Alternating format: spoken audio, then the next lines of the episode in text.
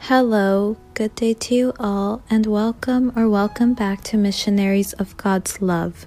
This is Lucy with Missionaries of God's Love in Tustin, California. Today we will meditate on Romans 2 verses 1 through 3.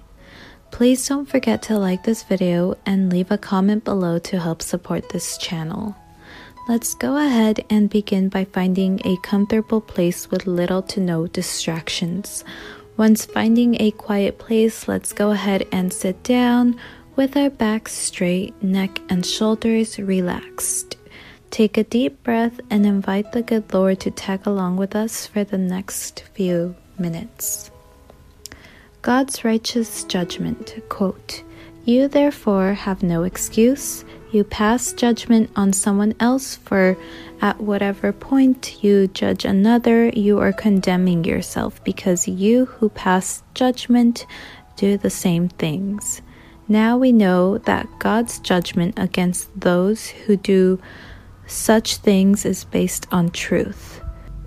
So when you, a mere human being, pass judgment on them and yet do the same things, do you think you will escape God's judgment? End quote. We cannot judge others, otherwise, we are no better.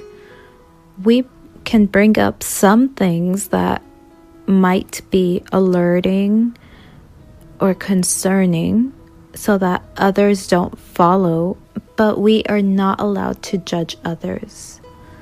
Someone who judges or criticizes others is not allowed to enter into the kingdom of heaven. Within this meditation, ask God to accompany us in our day so that we could be that person that He wants us to be. And as we end this meditation, say, Speak, Lord, for your servant is listening.